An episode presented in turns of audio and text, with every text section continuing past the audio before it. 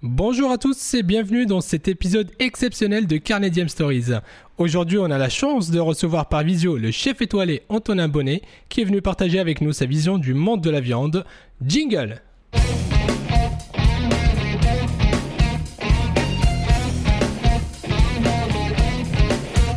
Bonjour Antonin. Bonjour. Merci d'avoir accepté notre invitation. Un grand plaisir, merci. Nous sommes ravis de te recevoir. Est-ce que tu te rappelles de ton dernier repas au restaurant? Alors, je me rappelle de mon, ouais, peut-être pas mon dernier, mais mon dernier gros souvenir, c'était au Baratin, c'était avec l'équipe euh, du restaurant. Et donc, c'est le repas qu'on fait normalement tous les ans quand on finit la saison, enfin, euh, juste avant les vacances d'été. On est allé au Baratin. D'accord. Et Raquel et Pinus euh, nous ont fait une fête. Et c'était vraiment exceptionnel. Et euh, on a mangé des trucs incroyables, vraiment incroyables.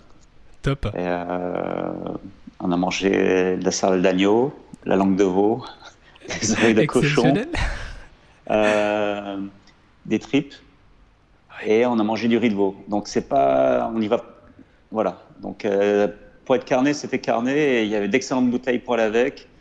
Et euh, Raquel avait vraiment sublimé le repas de A à Z. Faire un menu dégustation avec euh, que des abats, c'est assez exceptionnel.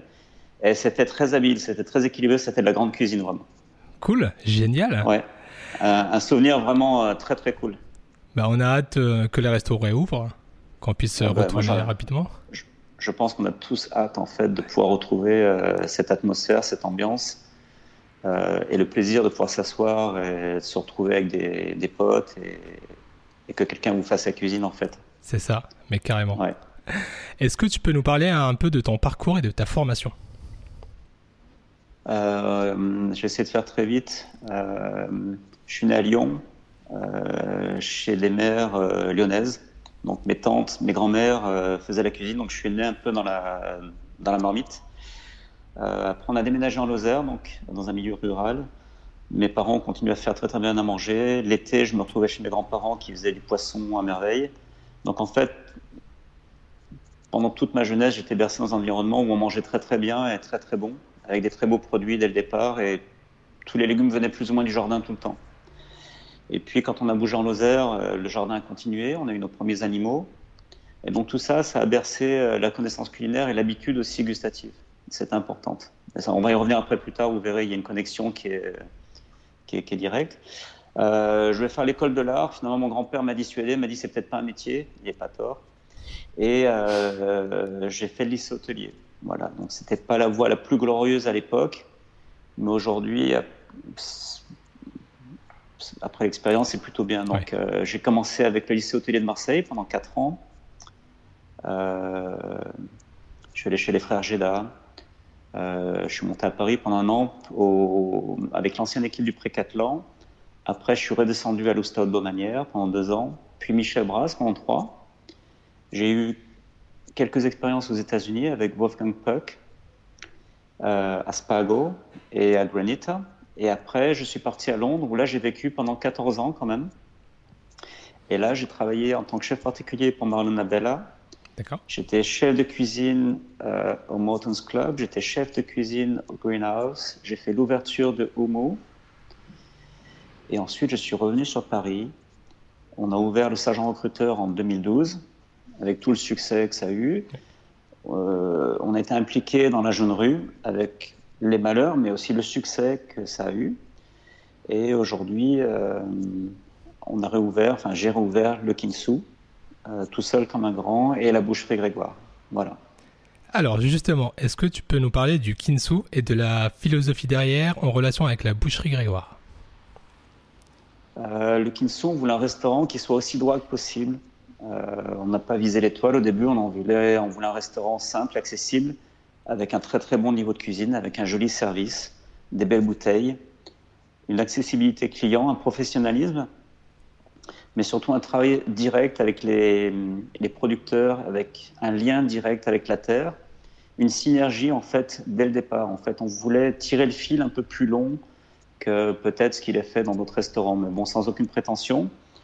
Et puis, euh, au travers de cet ADN entre guillemets simple, il y a beaucoup de complexité derrière, mais ça c'est autre chose. C'est quelque chose qu'on accepte. Donc il y a toute cette relation avec les petits producteurs, la variabilité des produits, du coup la flexibilité du menu et tout le service qui doit aller derrière pour expliquer ces menus au fur et à mesure qu'ils changent et qu'ils se métamorphosent tout au long de l'année. En fait, on n'a pas quatre saisons distinctes, on en a autant qu'il y a de produits dans l'année en fait. C'est beaucoup plus complexe que ça. Donc Kinsu, c'est un peu ça. C'est une cuisine euh, franche, entre guillemets simple, mais non, euh, avec des produits de terroir et des produits, euh, des produits uniques surtout. D'accord. Est-ce que tu peux nous expliquer ton rapport à la viande? Alors le rapport à la viande, en fait, je pense qu'il a commencé chez moi en Lozère, parce qu'on avait des chèvres, des chevreaux, des lapins, des poules, euh, des cochons. Et il y a un moment, quand on est fermier, quand on vit à la campagne, euh, on a des animaux de basse-cour, ils font partie de la vie, ils font partie de l'entourage, mais il faut se nourrir aussi. C'est-à-dire que pour faire du lait aujourd'hui, il faut des chevreaux. Et a un moment, les chevreaux, on ne peut pas tous les garder. Il y a un moment, il y a, il y a une période d'abattage. Et donc, le rapport à l'animalité, pour moi, il vient vraiment du bon sens paysan. C'est-à-dire que quand on tue un animal, euh, on récupère d'abord le sang, ensuite on récupère les abats, on récupère la peau. Tout est utilisé en fait. On jette très très peu parce qu'il y, a un besoin d'économie. On ne parle pas d'économie circulaire, là-bas c'est juste du bon sens. On a besoin, ça fait partie de la vie. Il paraît inconcevable de jeter quoi que ce soit. Euh, et donc, euh, quand moi je suis retourné dans les cuisines après avoir vécu ça à la campagne, il y avait des choses, ça, ça tournait pas rond. Pour moi, ça n'avait pas de sens. Mais bon, j'étais pas chez moi. Donc, dès que j'ai pu, dès que j'étais en position de pouvoir le faire, il a fallu, j'ai voulu accepter l'animalité dans son intégralité. Alors il y, a, il y a une chose qui n'est pas évidente, c'est que ça veut dire qu'il faut travailler un peu plus, il y a un peu plus de manœuvre, il faut pouvoir être flexible sur ses cartes et sur ses menus pour pouvoir tout accepter, tout transformer et tout revaloriser en fait. Et c'est pas forcément une évidence. Ça demande un travail intellectuel, ça demande une planification dans les menus, ça demande une planification dans le temps. Il y a des morceaux qu'on peut utiliser tout de suite, il y en a, il faut attendre un tout petit peu. Euh, mais ça, ça vient avec l'expérience qu'on a fait au fur et à mesure. Et la boucherie à côté, en fait, c'était un petit peu un accident. Euh, c'était pas une volonté. Je préférais ouvrir une boulangerie avant. Je vais être honnête. Euh, ouais, ça va arriver. Je sais pas quand, mais ça va arriver, c'est sûr. La, boucherie, en fait, c'est un petit peu un accident de parcours. C'était pas vraiment euh, une volonté au départ. elle s'est avérée disponible. Elle était à côté. Elle était très très belle. Elle était un tout petit peu en train de péricliter. Et tout d'un coup, ça fait clic. Je me suis dit, pourquoi pas finalement Les animaux, euh, on les utilise déjà en entier. Euh, c'est déjà quelque chose qu'on fait quelque part, peut-être pas au même niveau. Mais finalement, euh, je me suis dit, pourquoi pas Et on a franchi le pas. Donc, c'était, je vais être honnête, c'était super inconscient. Parce que autant je suis cuisinier, autant je, n'étais, je ne suis pas, je, ne suis pas toujours, et je n'étais pas bouché. Euh, c'est un métier à part entière, c'est un métier différent, c'est une façon d'appréhender les choses différemment. Par contre, ce qu'on a ramené, nous, euh, à la boucherie aujourd'hui, c'est la cuisine. C'est-à-dire que euh, on a cet aspect culinaire qu'on a ramené, nous, du restaurant, dans la boucherie. C'est-à-dire pour faire les pâtés, les terrines, euh, beaucoup de choses, en fait. On a porté notre savoir-faire. on va cuire des morceaux de viande pour les donner, enfin, pour les vendre aux clients, etc. Donc tout ça, c'est euh, un plus dans la boucherie. Le gros truc que j'ai appris, si tu veux, c'est qu'une boucherie, ça se gère pas du tout euh, comme un restaurant. Euh, les clients se gèrent pas du tout différemment, l'achalandage ne se fait pas du tout de la même façon. la notion de, régularité en fait sur le produit est très importante. Ensuite, récupérer toute une culture, réinstaurer toute une clientèle qui avait disparu d'un quartier a pris beaucoup plus de temps que je pensais. Tu autant en restaurant, tu le réouvres, tu fais un petit coup de com, en deux, trois mois, tu peux faire décoller l'avion, et si tu es consistant, ça fonctionne. Une boucherie, beaucoup plus compliquée. Il a fallu un an et demi pour revenir. Ah oui. Pour revenir. Ah oui, oui, oui, oui. Et il a fallu pilonner, il a fallu pilonner, il a fallu y aller, il a fallu être super, super régulier, il a fallu avoir un gros service client, retéléphoner à des clients pour leur demander pourquoi ils venaient, pourquoi ils venaient pas, qu'est-ce qu'on pouvait faire pour eux. Donc il y a eu un gros, gros, gros travail euh, de récupération de clients. Et aujourd'hui, ça va beaucoup mieux, mais il nous a fallu tout ça.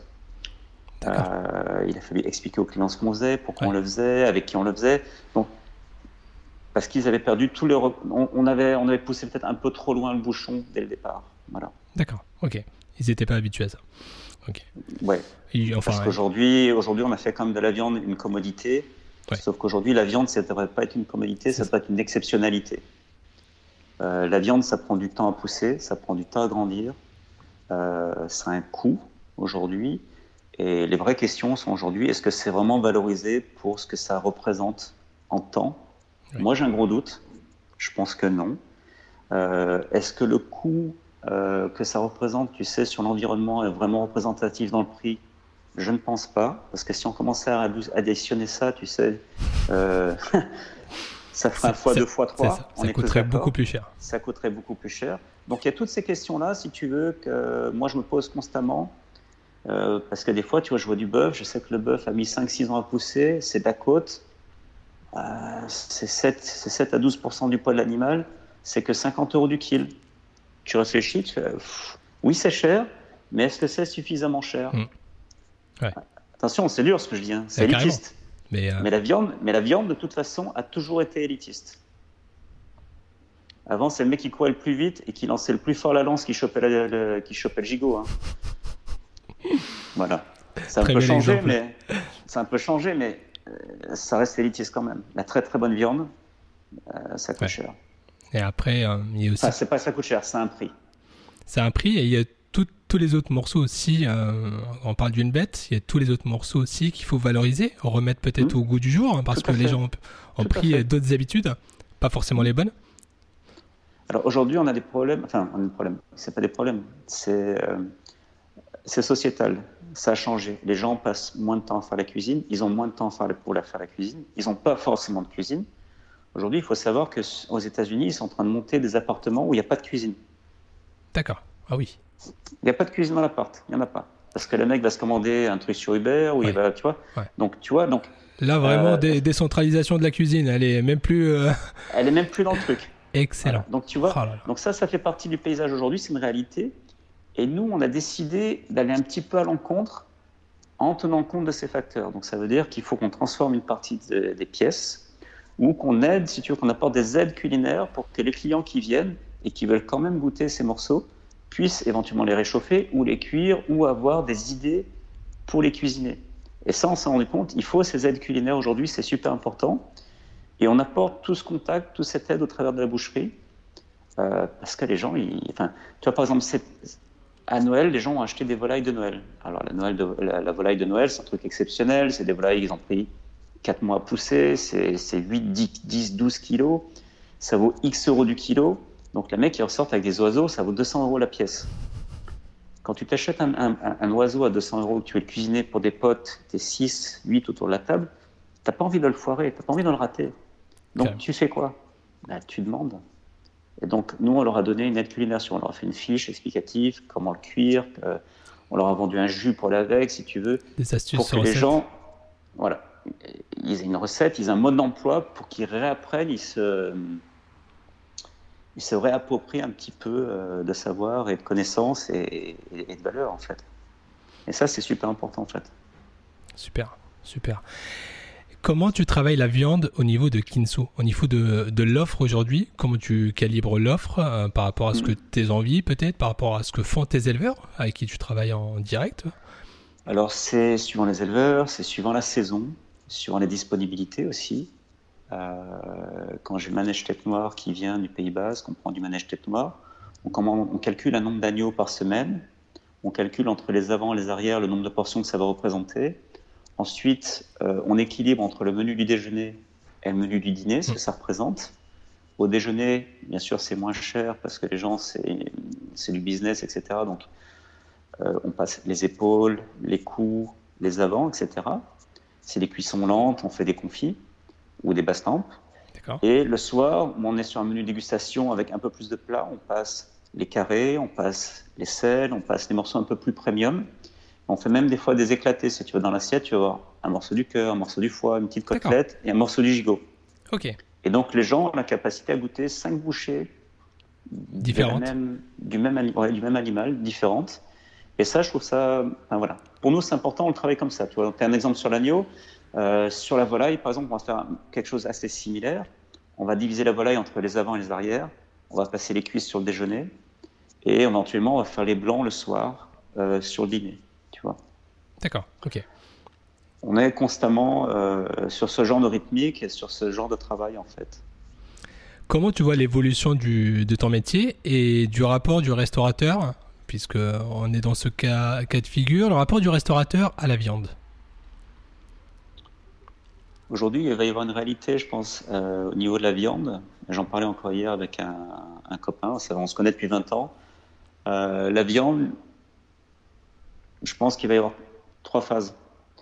Tu vas avoir la viande de super qualité, comme on fait ici, si tu veux, avec des producteurs, avec euh, des finitions, par exemple, 10 mois avec du foin, par exemple, pour une, pour une, pour une salaire, 10 mois de finition avec du foin, complément azoté, sourcé, Ce qui est énorme. céréales, etc. Ce qui est énorme pour un résultat optimum, euh, tu décides de garder une bête par mois, donc tu te fais une planification à l'année, donc tu, te mets tout un schéma en place. Euh, les cochons, tu peux faire pareil avec, tu vois, on a la grusardière aujourd'hui qui nous fait trois cochons par semaine, deux, trois cochons par semaine. Donc on a un flot régulier mmh. qu'on accepte. Ils savent qu'au mois d'août, on freine pendant 15 jours. Ils ont planifié, donc il y a une petite chute, on le fait. Euh, donc, et tout ça a un prix, c'est la vraie viande, c'est expansif, ça coûte cher c'est pollueur, c'est polluant, c'est un prix. Donc ça, ça va être un. Il y a des gens qui vont faire ça.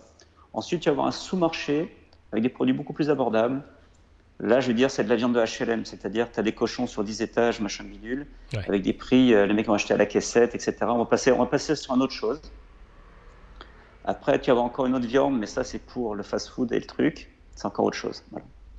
Et après, il va y avoir, on va avoir besoin d'un palliatif. Il va falloir des viandes végétales. Aujourd'hui, tu vois, je suis en train de regarder le truc, pas parce que je vais en mettre à la boucherie, il en est hors de question aujourd'hui, mais parce qu'il faut, il faut que je regarde, ça fait partie du paysage. On va être obligé de nourrir des gens. Aujourd'hui, il faut savoir, par exemple, en Chine, euh, en Inde et en Afrique, d'ici 2030, ils vont doubler, si tu veux, leur euh, classe moyenne. déjà, c'est déjà énorme aujourd'hui. C'est pas loin c'est en billions, hein. c'est pas en milliards de personnes, c'est en billions, d'accord? Le nombre de personnes qui ont passé dans ce, dans ce truc. Donc ça veut dire que financièrement, tous ces gens vont vouloir manger de la viande, de la protéine. Qu'est-ce qu'on fait? Est-ce que, dis-moi, est-ce qu'aujourd'hui, euh, le système actuel peut supporter de doubler la capacité à produire de la viande? Absolument pas. Déjà. Donc quelle, Est la, quelle, est la quelle est la solution aujourd'hui? De l'alternative. C'est l'alternative. Et l'alternative, il est où? Il est là. C'est une des solutions. C'est pas la solution, c'est une des solutions. Et donc, on va y venir. C'est inéluctable, qu'on le veuille ou pas. Euh, c'est pas un souhait de ma part. Mais les gens, ils vont vouloir se faire plaisir. Ils ont de l'argent. Ils sont éduqués ou ils veulent acquérir une éducation, un niveau social de toute façon. Ils vont vouloir manger de la protéine. Problématique, comment leur fournir. Et donc aujourd'hui, tout ça, ça fait partie du paysage. Il va falloir qu'on s'adapte avec. Donc ça, c'est pour la boucherie, tu vois. Donc euh, déjà, je suis en train de cerner ça pour voir comment je le pilote qu'est-ce que je fais dans la boucherie Et tu vois, par exemple, la semaine prochaine, j'ai décidé de m'asseoir avec des gens qui font de la viande végétale pour essayer de comprendre ce qu'ils font, comment ils le font, pourquoi ils le font, ce qu'ils mettent dedans, ce que ça représente en volume, quelle est leur anticipation. Parce que j'ai besoin de savoir. Ok, ok, ok. Voilà. Donc ça, ça c'est la, ça, la boucherie. La restauration, euh, Kinsu va pas bouger. Non, on a décidé de le garder comme ça pour l'instant parce qu'on a encore notre réseau de producteurs, parce que les gens sont fans, parce qu'au niveau du prix, pour l'instant, ça va. On verra ce que, comment ça se passe dans le futur, si ça bouge en avant ou en arrière. En arrière, ça ne sera pas possible. J'espère qu'on n'est pas obligé de monter trop les prix. Il y a un moment, ça va être obligatoire. Je sais pas, je l'espère pas. Euh, aujourd'hui, on voit l'expansion de cuisine. Euh, je sais pas. Je pense que les gens ont surtout hâte de retourner au restaurant aujourd'hui c'est inéluctable. Les gens ont envie de revivre des expériences, de se retrouver entre potes ou entre juste en couple ou à 4-5 autour d'une table. Ils ont envie de choses simples euh, pour lever la bras. moi, je juste, je juste manger un bout de ça, je juste manger, juste, juste, juste respirer, toi, tranquille.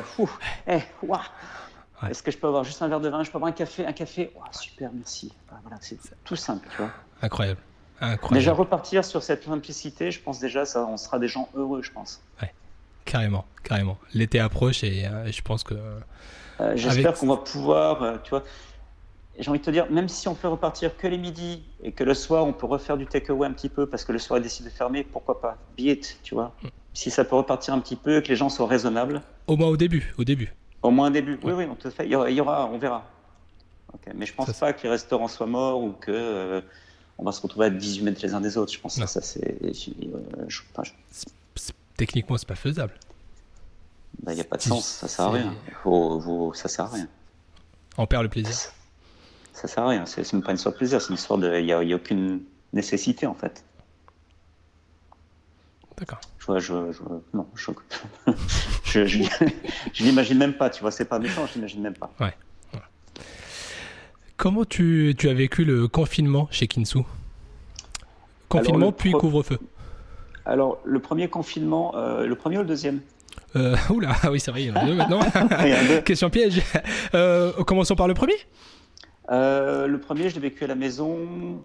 Euh, ça n'a pas été facile parce que tu, tu angoisses, tu n'as pas de recul, tu sais pas trop au niveau hygiène comment t'y prendre. Il y a le masque, y a, en fait, il y a plein de choses qui ont été déroutantes. Euh, tu as les enfants à la maison, ton restaurant est fermé, euh, tu es en train de faire tes papiers pour récupérer des aides. C'est comme génial parce que le gouvernement a été super généreux en France, il faut pas l'oublier quand même, il faut pas cracher dans la soupe, c'est un peu trop rapide. Euh, tous les gouvernements ont fait de la merde. Faut appeler un chat. En France, ça n'a pas été terrible, mais au moins, euh, on, a pas- on a beaucoup d'aide. Moi, j'ai des potes en Angleterre, j'ai des potes aux États-Unis, ils ont tout perdu. Zéro. Il n'y a rien. Donc, euh, c'est pas top, mais c'est pas trop mal non plus. Ouais. Voilà. C'est pas idéal, mais ça pourrait être vraiment pire. C'est ça qu'il faut se dire. Euh, donc à la maison, j'ai refait la cuisine à la maison, je me suis occupé de mes enfants. Euh, et puis j'avais la boucherie qui tournait de toute façon. Donc ça m'a permis de me focaliser surtout sur la boucherie au premier confinement et de la faire décoller. Euh, de mettre un site en ligne pour inciter les gens à faire du click and collect sur la boucherie, pour leur préparer des commandes qui viennent, ils ont juste à le récupérer, parce qu'au début ils avaient peur de rentrer dans la boucherie.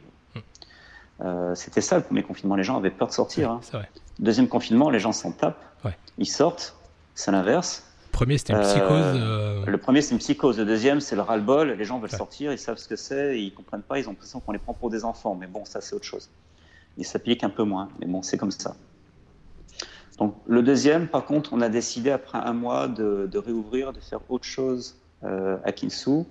Et du coup, aujourd'hui, on a développé une offre euh, qui est passée du Kinsu, qui est une offre qu'on avait déjà développée à la Jeune Rue, qui s'appelle Mami Baba, qui est un restaurant coréen en takeaway et qui m'a été soufflé par mon épouse. Donc mon épouse m'a dit, bah, écoute, euh, ça serait bien, fais ça, fais ça, fais ça, fais ces recettes. Mon épouse goûte très régulièrement les menus, deux à trois fois par semaine, pour s'assurer que, tu vois, c'est le quality control, mais constant. que le cahier des charges est Je, respecté. je suis sur la ligne, il faut bien s'appliquer. Et elle a raison, parce qu'elle, elle a la mémoire gustative, moi je l'ai moins. C'est son terroir, c'est pas le mien. Et donc qu'elle soit là pour goûter, c'est vraiment quelque chose de très important. Et je la remercie énormément pour ça. Et euh, donc on a fait ça, donc on a fait un takeaway, on a fait un fast-food pour que ça change un peu parce que j'avais du mal à voir la cuisine de Kinsu partir dans les petites boîtes en carton. Voilà, je vais être honnête. Alors qu'aujourd'hui, ben, on fait un riz sauté avec un œuf dessus et du kimchi maison. On fait euh, un poulet frit avec des poulets, tu vois, qui, qui viennent de la boucherie. qu'on- Très bon poulet. On, sa- on, sa- on essaye de faire les choses Mm. bien, Mm. même si c'est du fast-food. C'est pas parce qu'on fait du fast-food qu'on doit faire de, de la cochonnerie. Mm. Donc on essaie d'aller jusqu'au bout des choses. On fait nos burgers nous-mêmes. On a deux burgers différents, ils ont été différenciés. On est en train de travailler même sur un burger végétarien, si tu veux, à base de pois chiches, D'accord. euh, pour qu'il y ait une offre, parce qu'on s'est aperçu qu'il y avait des végétariens qui voulaient manger, aussi chez nous. Euh, donc on travaille en fait une offre pour qu'elle soit équilibrée et, et vivante surtout. Voilà, pendant cette période qui est pas très fun, on essaie d'apporter un peu de fun à notre méthode, à notre, façon. Voilà. Donc ça c'est pour Kinsu et la boucherie fonctionne bien. Voilà, c'est pas le nirvana, on va être honnête, mais ça, ça marche bien. Je pense qu'il y a beaucoup de gens qui sont repartis à la campagne et du coup Paris est un peu dépeuplé. Oui. Voilà. Ça c'est une réalité. Malheureusement. C'est comme ça. ça tourne quand même. Hein, c'est pas, euh, Oui. je pleure pas. Voilà. Non non, c'est bien. Eh ben, c'est cool. Ben, merci beaucoup pour toutes ces explications. Merci beaucoup. C'est nous. Merci pour le temps que tu nous as consacré. Avec grand plaisir. Et puis, euh, je te donne rendez-vous à très bientôt. À très bientôt. Merci, beaucoup, Antonin. Salut. Salut. Merci. Merci à tous pour votre écoute, j'espère que vous avez passé un agréable moment. Pour retrouver l'ensemble de nos épisodes en format vidéo, je vous invite à nous rejoindre sur notre page Instagram Carnium Co ou sur notre chaîne YouTube Carnedium Stories.